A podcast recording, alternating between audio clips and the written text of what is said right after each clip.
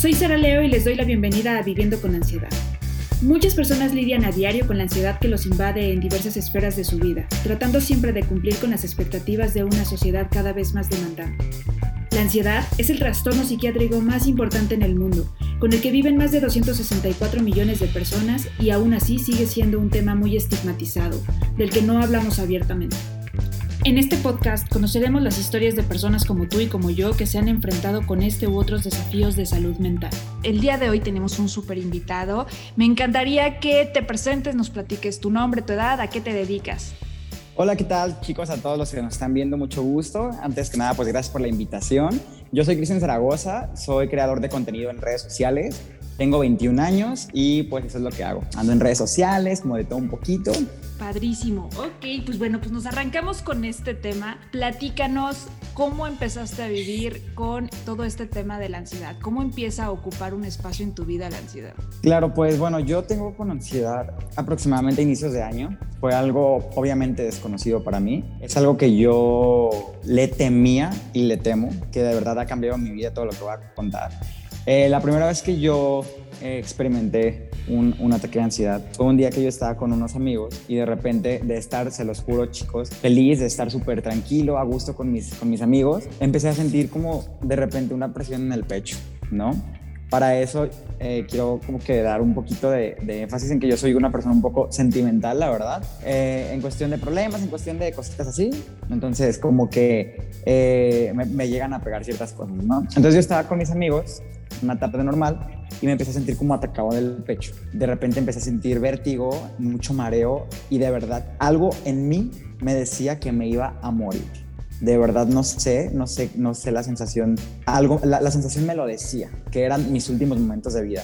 Empecé a accionar, me empecé a, a preocupar, me empecé a sentir con, con, presión en el pecho, me empezó a, a, faltar el aire, me empezaron a temblar las manos, a sudar y bueno, yo sentía que era mi último momento. Lo que yo quería era, irme a un hospital. Como todos los amigos siempre, tranquilízate, Cristian, no pasa nada. Yo de repente pensé que era porque no había comido y de, de, de hecho en la calle me topé con un restaurante, nos metimos a comer lo que me sirvieran, no me importó, y yo no podía ni siquiera comer. Yo estaba tirado, tirado. Lo que salí, lo que hice fue salir agarrar un taxi y pues recurrir a alguien a que me pudiera poner un suero y auxiliar ya médicamente. Fue la primera vez que, que, que experimenté esto y bueno, tratando de tranquilizarme, eh, días después yo tuve un viaje eh, en Ciudad de México. En Ciudad de México yo saliendo de, de, la televisora Televisa tengo otro ataque de ansiedad, pero yo ya sab yo no sabía qué era la ansiedad, yo no sabía qué era lo que me estaba ocurriendo. Yo ese día también de en un momento súper feliz para mi padre, eh, salgo y de repente empiezo a sentir miedo, me empiezo a sentir agitado. Lo primero que, que, vi fue un doctor y fui llorando. Pues de verdad no les puedo explicar el miedo que sentía. Y yo me considero una persona pues muy independiente y algo pues no temeroso como para este tipo de situaciones. Y la verdad pudo conmigo. O sea, fue el principio. Cuando llegas al hospital, ¿qué te dicen? O sea, te ponen el suero y ¿qué te dicen? ¿Qué te estaba pasando? Para esto, a lo que yo recurro a servicios médicos, yo lo que les digo es que siento taquicardia, que siento ataque en el pecho y dificultad para respirar. Sentía que de verdad, chicos, la garganta se me cerraba, que no podía pasar saliva. Entonces lo que ellos hacen es verificar mi, mi ritmo cardíaco, las pulsaciones y efectivamente tenía, tenía los latidos alterados, tenía, es, pues sí, la, las pulsaciones elevadas y todo estaba así, pero lo que ellos se referían era que podría ser algún ataque de ansiedad. Me preguntaban que si yo tenía ansiedad, a lo que yo les respondía que no, porque jamás yo lo había experimentado. ¿Algo estaba pasando en particular en tu vida en, eso, en esos momentos como para que lo haya detonado, o sea, que haya detonado esa crisis o sigues sin identificar cuál fue el detonante? Sí, eh, en, ese, en esos momentos estaba pasando por alguna situación. No era como que me preocupaba del todo, yo ya estaba como con un duelo, a medias supongamos, pero tranquilo, de verdad. Simplemente, no sé, a lo mejor inconscientemente que me preocupaban ese, ese tipo de pensamientos, fue que empezó a, a, llegarme, pero la verdad es que esas dos primeras ocasiones me llegaron sin yo pensar en ese problema. Cuando surge este pensamiento justamente con, ligándolo con los síntomas físicos y, y ver que nos falta el aire, que hay taquicardia, que la verdad, justo, o sea, irán ustedes escuchando durante todos los capítulos los que los síntomas físicos, yo lo repito cada episodio, los síntomas físicos con respecto a la ansiedad de verdad, de verdad nos hacen cuestionarnos por ahí la, la existencia, ¿no? O sea, yo creo que sí tocamos un poquito como, como esta cercanía con la finitud y eso nos agobia demasiado. Entonces, cuando empiezan todos estos pensamientos de me voy a morir, o sea, ahí en algún momento intentas pararlos o los síntomas refuerzan más esta sensación de que sí va a pasar. Claro, o sea, se intensifican, de hecho. Justamente en ese mismo viaje yo de regreso al aeropuerto, rezaba, se los juro chicos, rezaba porque no me pasara. Y justamente en el momento que yo estaba pidiendo que no me pasara, me llegó. Le empecé a decir al del, al del Uber que me sentía mal, que por favor este, llegáramos rápido al aeropuerto, que me faltaba el aire, abrí la ventana, el chico asustado también. Entonces, mientras más pensaba, más miedo me daba y peor era. Entonces, esa intensificación de los síntomas me hizo volver a pedir ayuda de los paramédicos. De verdad, chicos, que yo sentía que la gente no me entendía, que ni siquiera el personal médico me, me podía pues ver de verdad lo que, me, lo que yo sentía, ¿saben?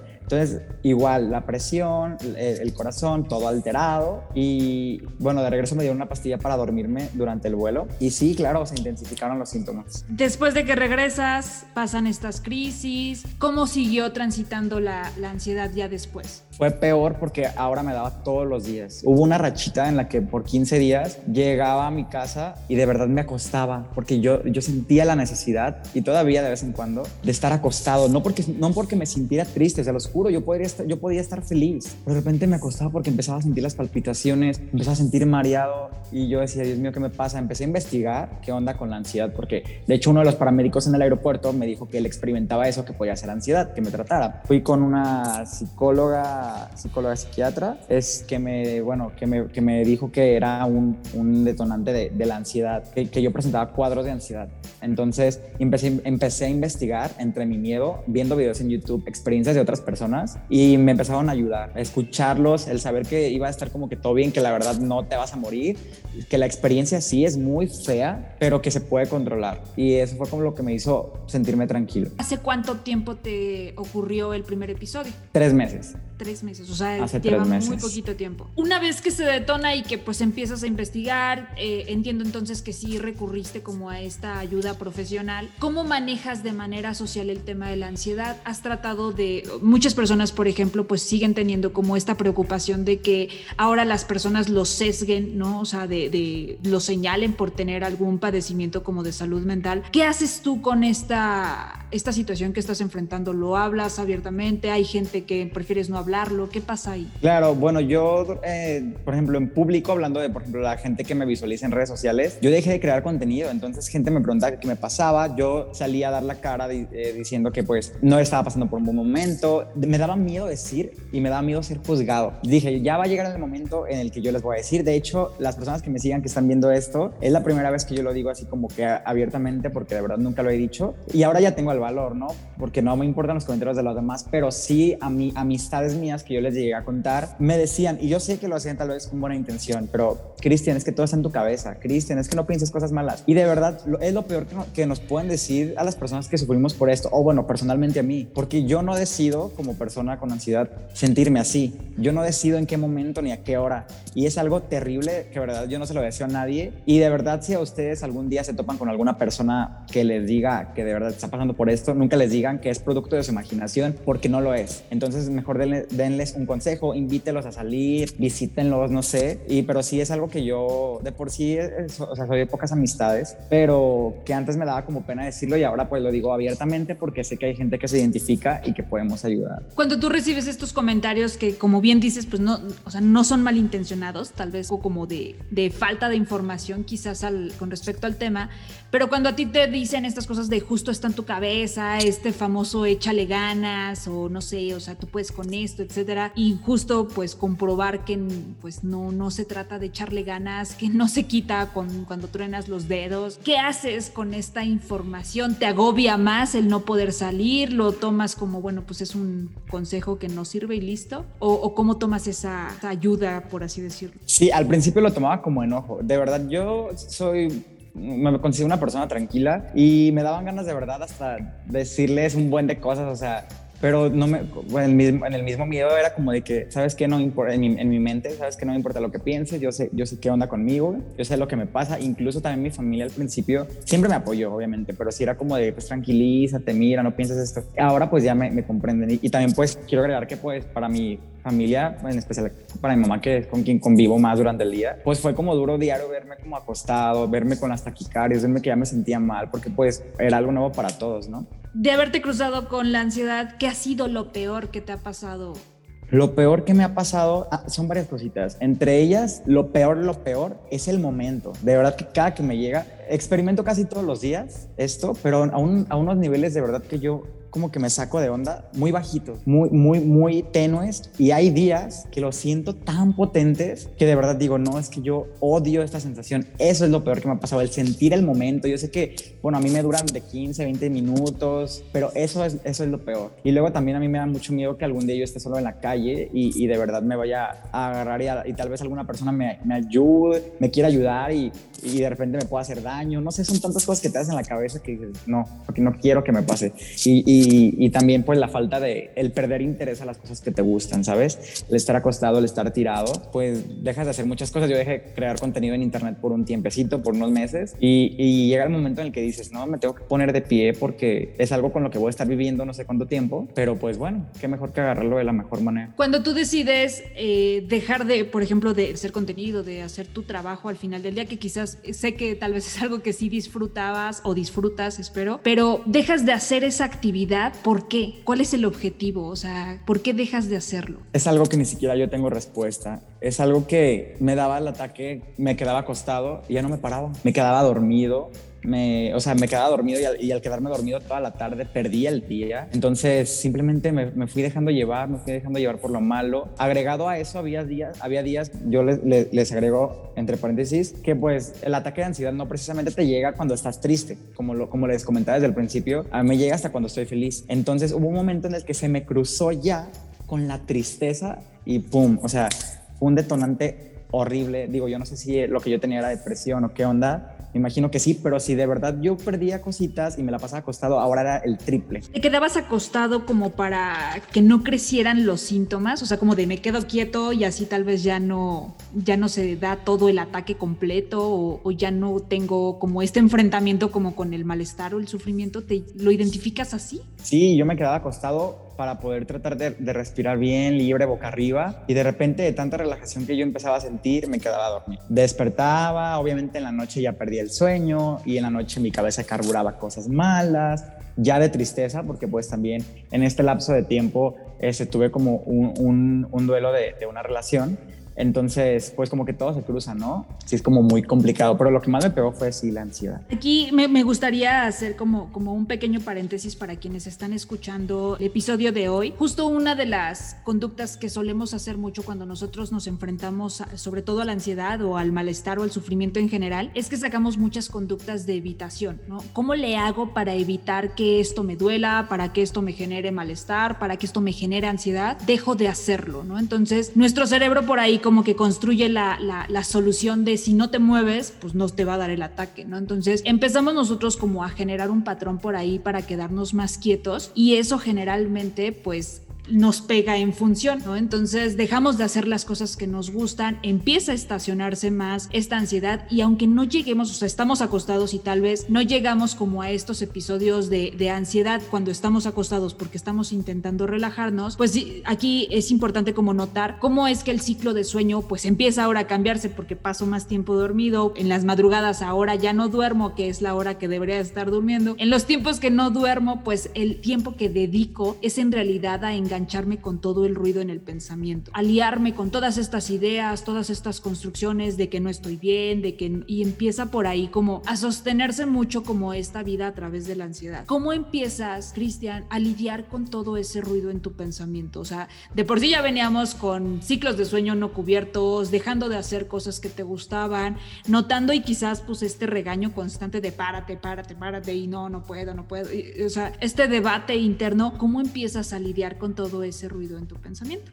Fue algo muy, muy complicado porque, como te digo, yo venía como de problemitas atrás y yo decía, bueno, tal vez la ansiedad me llegó por eso, pero ya, ya, ya estaba bien, no, no veo por qué. Cuando yo empiezo a perder el sueño por las noches y atormentarme con preguntas, con dudas de distintas cosas, ahora ya no solo el problema que tenía, que era pues que había salido de una relación, sino ahora más cosas como de preguntas hasta que te culpas por muchas cosas. Entonces empezó a ser duro, de verdad, y que, que de verdad me sentía tan triste tan triste y yo sé que va a sonar raro porque ni siquiera yo me entiendo, pero que no, no podía ni llorar, de verdad. O sea, yo, yo decía, o sea, yo ponía música, yo quería llorar, yo quería llorar y no podía. Sentía aquí, me sentía atragantado, no podía sacarlo hasta que de repente me empezó a salir el llanto días después. Eran días de llorar, llorar, llorar. Tanto que me levantaba con los ojos turbo hinchados de un día antes y así. Y es muy feo porque se te cruzan los problemas, o sea, se te cruzan los duelos, se te cruzan ahora las problemáticas que estás viviendo físicamente tú, psicológicamente. Y es algo muy, muy cruel porque he descubierto que de verdad nuestra mente, así como puede ser lo mejor para apoyarnos y pum, lanzarnos hacia arriba, puede ser lo, nuestra peor traicionera. Entonces, es, es, cuestión de que de verdad, y es algo que de verdad todavía, todavía no aplico al 100%, pero voy echándole ganas, tratar de lo negativo, lo que nos atormenta, verlo en soluciones, cómo voy a solucionar esto que me está atormentando o cómo voy a, a, a quitarlo de mi vida, ¿saben? En vez de, estarnos atormentando tanto. Es algo que yo he aprendido a hacer, transformarlo de una u otra manera. Sí, aquí muchas veces pues nos vamos obligando como que todo lo negativo o lo que nosotros construimos como negativo, pues cómo le hago para que se vuelva positivo y ahí es donde las cosas de repente no fluyen. Cosas que a veces nos lastiman, es muy difícil verles como transformarlas en algo optimista o algo positivo, ¿no? Aquí lo que yo les sugeriría pues más bien es empezar a aprender a cruzar como estos estados de sufrimiento porque en realidad muchos de ellos lo único que nos están diciendo es, bueno, ¿y qué vamos a hacer diferente? ¿No? O sea, ¿qué, qué conductas, porque al final del día todas las emociones siempre, siempre estarán buscando que nosotros ejecutemos conductas para que la emoción y la situación consigo vaya cambiando, ¿no? Entonces, esta reflexión alrededor de, de, del malestar y de estar buscando siempre cómo evitarlo, pues más bien es una decisión por ahí como bastante importante el decidir justo cruzarlo, ¿no? Darnos esa oportunidad de enfrentarnos con el sufrimiento y darnos cuenta que a pesar de que duela, a pesar de que no nos guste, a pesar de que nos digan que no debemos de sentirnos así, pues por ahí nosotros podamos, mm, pues de cierta manera como ejecutar más bien acciones que nos permitan dar una solución mejor, ¿no? O más funcional. ¿Qué te hubiera gustado que te hubieran dicho en ese momento y, o sea, en las crisis sobre todo y que no tuviste hasta después? Que para mí las noches han sido mis, mis, mis, compañeras. O sea, ha sido como que todo lo he vivido de noche, ¿no? Entonces yo creo que lo que más me hubiera gustado hubiera sido un hombro en donde llorar. O sea, de verdad. Y, y obviamente cuento con el apoyo incondicional de mi familia. Pero es que de verdad es que no quieres preocuparlos, que prefieres encerrarte en tu cuarto ya que todos se duerman, chillar y, y, y así, ¿no? O sea, yo también, una de las cosas aprendí que dije, bueno, es que si, si tengo que estar triste, tengo que llorar, lo voy a sacar ponía música triste, no sé si yo mismo me saboteaba más o qué onda, pero me servía, llegaba un punto que ya no me salían lágrimas y me dormía súper a gusto, pero sí me hubiera, me hubiera gustado mucho tener a alguien a mi lado en esos momentos de, de noche y abrazarlos fuerte, fuerte, fuerte, fuerte, fuerte hasta que, pum, todo lo malo se fuera, ¿saben? Es, es eso lo que me hubiera gustado, una compañía. Aquí entendiendo que quizás pues no era que no la tuvieras, sino que tal vez Ajá. también como esta condición que o esta exigencia de no preocupes, no molestes, no agobies a la gente con tus problemas, ¿no? O sea, tú tienes que poder solo, quizás por ahí también nos fue limitando. Claro, y eso que yo también, pues obviamente, las conversaciones y chats con amigos, con amigas, que, que cuento con ellas y toda la onda, pero el estar solo en el lugar, es a lo que me refiero, porque de apoyo yo he contado con muchísima gente y les agradezco mucho. Y, y es algo que, que, en el momento pues estás solo en el lugar, en tu cuarto, en cuatro paredes, este, y de verdad que de repente tu, tu aliado se vuelven tus almohadas, de verdad, o sea, tus consejeras casi casi. Y, y, es eso, es eso que lo que más me ha atormentado. ¿Qué ha sido? O sea, y sé que puede, siempre que lo pregunto en, en, los episodios puede parecer siempre una pregunta extraña, pero ¿qué ha sido lo mejor que te ha pasado de haberte topado con la ansiedad, Cristian? Valorar. Valorar en su gran extensión de la palabra. Valorar a las personas, personas que están en mi vida, personas que estuvieron en mi vida, valorar lo que tengo, valorar en dónde me encuentro parado hoy en día, ¿saben? Lo que he hecho, por lo que, por lo que batallo y hago, por ejemplo, la escuela, o sea, valorar cada detallito de la vida es lo que me ha hecho ser quien soy hoy en día. Y de verdad que puede sonar raro, pero en tres meses he cambiado tanto, me ha cambiado tanto el pensamiento, he madurado bastante, he aceptado errores del pasado, he tenido una visión pues más madura, o sea, quien me conoce sabe que yo soy como de todo like, todo padre, no pasa nada, pero de verdad ahora ya veo las cosas tan distintas, veo que de verdad aprendí también a valorar el sentimiento de los demás. Cuando alguien te diga, es que me siento mal, me siento triste, a no minimizar los sentimientos de los demás, a no decir, ay, es que está loco, no quiso ir de fiesta porque se la pasa deprimido.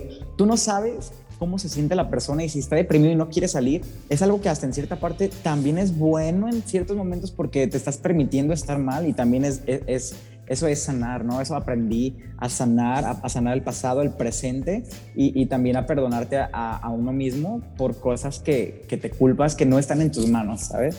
Eso, eso fue lo que aprendí a valorar mucho la, mi persona principalmente y a los demás. De verdad, porque cuando, te, cuando me llegaban estas crisis de, y más la primera, que de verdad me, me marcó la vida, la primera y, la segunda es que yo sentía que me iba a morir. Eh, fue como, como tener un contacto, por así decirlo, con, con la muerte, no sé, así lo veo yo. Y, y para mí fue de terror y, como, de, como, como decir que tengo una segunda oportunidad. En este punto como de, de, valorar y, y, quizás como también de, pues sí, no minimizar al final del día lo que nos está sucediendo, identificas si tanto como con las situaciones que estabas pasando, el tema de duelo, etcétera, identificas que hay alguna señal anterior, o sea, que, que, ya por ahí tú estuvieras como tocando como estos, estas señales de alarma de, no sé, o sea, quizás un tema como de algún tipo de presión, tal vez estar trabajando de más, estar como muy presionado justo en, sobre todo hay muchas personas por ahí que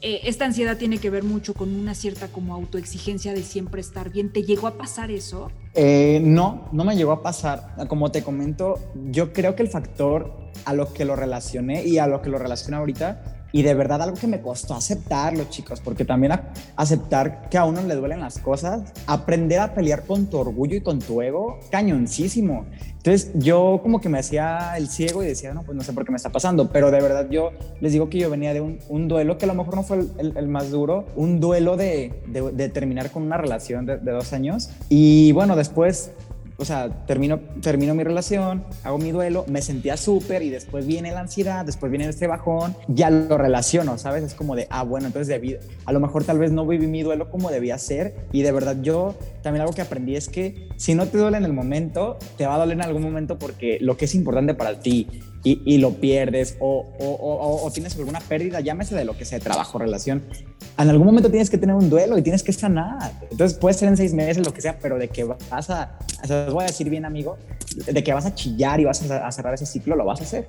Y también les le, quiero agregar que en ese mismo lapso de tiempo, a mí, a Cristian, mala suerte, me dio COVID. Entonces imagínense todavía sin salir de mi cuarto. No, no, Dios mío, o sea, estoy aquí parado agradecido, de verdad, de tanto aprendizaje. Ok, esa es una variable, variable interesante, porque la verdad es que yo creo que sí se te juntaron por ahí como muchas cosas, ¿no? O sea, desde el detonante como inicial de todos los síntomas a la propia ansiedad y luego pues más con los síntomas de COVID, pues sí creo que fue por ahí como, como un juego importante como para cuestionarnos, ¿no? ¿Qué podrías, eh, ya estamos casi cerrando, eh, Cristian, ¿qué te gustaría recomendarle a las personas que están cruzando eh, por algún momento parecido al tuyo? O sea, todas estas personas que por ahí se identificaron de, ah, mira, a mí me está pasando algo igual, yo lo estoy, o me pasó algo similar, o conozco a alguien que por ahí probablemente esté pasando por lo mismo. ¿Qué podrías recomendarles? Claro, para toda la gente que está pasando por ansiedad, que está en un nivel intermedio o que está iniciando, porque yo también tengo amigas que están iniciando en esto malamente y si me están viendo, pues escuchen, pues yo les recomiendo que aprendan a que, a que esto es un aprendizaje, o sea, que les quepa en la cabeza que esto es un aprendizaje, que primeramente no les va a pasar nada, no se van a morir si es que llegan a sentir esa sensación horrible. Tranquilícense. Algo, una palabra que me choca, la verdad, me choca, pero se las voy a decir respiren, porque yo, antes decía, respiren, pues sí, sí estoy respirando, pero me llega de todos modos, o sea, y, piensa bonito, o sea, sí lo hago, o sea, de verdad, chicos, respiren, o sea, acuéstense como yo hasta que a lo mejor tal vez se queden dormidos, si sienten también en algún momento que se les cruza con la depresión o la tristeza, lloren, lloren mucho, permítanse estar mal, pero sepan qué tiempo, o sea, o sea, lloren, si tienen que llorar, desahóguenlo y después pónganse de pie y párense. Y yo soy alguien que llora eh, me pongo de pie y a lo mejor en los dos días me vuelvo a caer. Pero de eso se trata, de aprender a levantarte. Va a llegar el día en el que ya no vas a llorar en unas semanas, dos meses, hasta que aprendas a sanar, ¿sabes? Permítanse escucharse a ustedes mismos, a sus sentimientos y van a ver que todo va a estar bien. Vean experiencias de otras personas y, y algo que también me caía bien gordo, que siempre yo escuchaba, que decían, es que ama a tu ansiedad, es que aprende a apapacharla, aprende a escucharla. Pero sí es cierto, aprende a escuchar lo que, lo que te dice, aprende a escucharte cómo eras antes y, qué estás dispuesto a hacer para, para mejorar. Y ya que te mejore el chip, te va a mejorar el positivismo y, y, esa sensación se va a ir yendo poco a poquito. A mí les digo, durante 15 días cuando iba iniciando me dio súper seguido, ahora ya me da una vez a la semana y me siento todo un luchón guerrero que estoy pudiendo con esto. Este, y hay veces que me caigo, de verdad, días atrás yo estaba tumbado en mi cama y, vean, ahorita estoy un poco mejor echándole ganas. Así que échenle ganas y también algo que les recomiendo hacer que me, que me funcionó cañón y que me ha gustado, ya no lo hago tanto por la ansiedad, lo hago porque ya se me hizo un hábito, la meditación. Dios mío, yo veía y decía qué flojera y, y lo empecé a hacer esto de respirar y todo, es algo padrísimo. A mí me encantó. Y, fíjense, o sea, qué chido, ¿no? Que a lo mejor lo hice empezando por la ansiedad y ahora ya se me hizo un hábito que me relaja antes de dormirme. Todo pasa por algo y llegan cosas chidas. Y yo sigo esperando a que me lleguen más. ¿Cómo te fue con la ayuda eh, profesional? Híjole, también esto, esto tengan mucho ojo. Yo comencé a ir con la psicóloga la máxima cantidad de dos veces. ¿Cómo hay que no? Porque yo a las dos veces me sentía guerrero, dije, no, ¿cómo yo voy a estar chillando? ¿Cómo voy a estar? Y volví a caer. No digo que tenga que ser dependiente de algo, no, pero de verdad si vas a iniciar algo, pues termínalo, ¿no? Si vas a empezar a ir con la psicóloga, termina. Yo ya les comparto para el día lunes, vuelvo a comenzar. Entonces, este, ya saqué mi cita y toda la onda porque de verdad es algo que, que, la salud mental sí es importante, ¿no? Entonces, háganlo, chicos. O sea, muchas veces no lo quieren hacer por, por distintos factores, por miedo, por, por vergüenza que digan que qué onda con loco, hasta porque a lo mejor no, no quieren pagar o algo. Pero chicos, eh, buena onda de compas y gastamos en chelas de antro de todo, que no gastemos en nosotros mismos. O sea, hay que invertirnos. Ahí con, con ese punto, Cristian, ¿Qué piensas de que justo la salud mental y en realidad la salud en general en México es una salud que atendemos en momentos de crisis en realidad? Pero ¿qué piensas de que acudimos al especialista o acudimos al profesional hasta que ya tenemos la crisis? O sea, ¿tú qué piensas de acudir antes de que esto nos llegue a, tanto? Yo creo que es muy importante que podemos evitar muchas cosas con la mínima señal que tengamos de, o de depresión o que algo nos saca de onda, este, podemos acudir. Y es algo que yo tampoco aplicaba y que nunca apliqué hasta que me estoy viendo en estas circunstancias, que he aplicado, les digo, dos veces, o sea, no, no, no seguí como algo, algo concreto, pero ahora sí es más importante porque no, no, no expresa que tengas depresión, a que tengas una pareja y que termines y tengas que ir a la psicóloga para superar. No, vayan chicos, vayan cada 15 días, tómelo como un desahogo y mi, bueno, a mí, yo siento muy a gusto cuando, cuando hablo con, con, una psicóloga, entonces hay que hacerlo como, como una, como si fueras al dentista, ahora sí como un mantenimiento, pero de tu cerebrito, de tu corazoncito, para que todo esté bien. Muy bien, pues te agradezco muchísimo, Cristian. No sé si haya algo más que quieras compartir, algo que te gustaría que se lleven así grabado, que quien está ahí ahorita con sus audífonos y lo esté escuchando, se lo lleve casi casi tatuado. ¿Qué te gustaría decirle que se lleve? Pues me gustaría decirles que le echen ganas, que yo sé que les choca esa palabra y que sí le están echando ganas. Eh, échenle muchas ganas, piensen positivo en ustedes mismos. Eh, también les quiero decir que aprendan a transformar lo malo en lo bueno, que aprendan a, a, que se están viviendo por cualquier situación, no, son, no solamente ansiedad, tratemos de ser mejores personas, porque todos tenemos por ahí nuestro, nuestro cuchillito por ahí de, de persona, o sea, de, de, mal carácter o de algún detallito tenemos que tener, entonces hay que tratar de, de pulirlo y de este mal aprendizaje hacerlo algo bueno, hacer, a tratar de cambiar algo, algo chido. Y también, este, pues les digo que, que nunca esperen nada de los demás. O sea, a veces también nos, nos desilusionamos de personas, de amigos, de relaciones, de, de lo que sea no quiero generalizarlo, este, que nos terminamos decepcionando, pero en realidad las personas no nos decepcionan, nos decepcionamos nosotros mismos. Entonces tú mismo, bríndate el apoyo, apapáchate y lánzate por arriba, busca oportunidades de crecimiento para que te levantes, porque al final de cuentas la única persona que va a estar contigo hasta el final eres tú. Y es algo que también, Cristian, tú mismo escúchalo, pero lo voy aprendiendo y lo voy poniendo a la práctica, así que es algo que les digo y, y vamos practicando juntos. Pues muchísimas gracias por la confianza, Cristian. Muchas gracias a, todos ustedes por escucharnos. Estoy bien contenta con todo este proyecto porque ha habido muchísimo interés. La verdad es muy padre ir escuchando todas estas historias. Estoy segura que muchísimas personas por ahí se irán identificando con esta y con todas las demás historias y podrán, pues sobre todo, empezar a ejecutar estas acciones importantes, ¿no? Hablar de lo que verdaderamente es importante es parte indispensable de este podcast porque yo estoy plenamente segura de que empezar a tocar estos temas es indispensable para poder tener una mejor salud mental. Muchísimas gracias por estar aquí. Soy Sara Leo, esto fue un capítulo más de Viviendo con Ansiedad. Muchas gracias por escucharnos, sabes que puedes encontrarnos en diferentes plataformas. La música que escuches al fondo es de Omar Leo. Si deseas participar en este podcast, no olvides mandarme mensaje privado a todas mis redes sociales. Me encuentras como Psico Sara Leo en LinkedIn, Facebook e Instagram. Nos escuchamos muy pronto.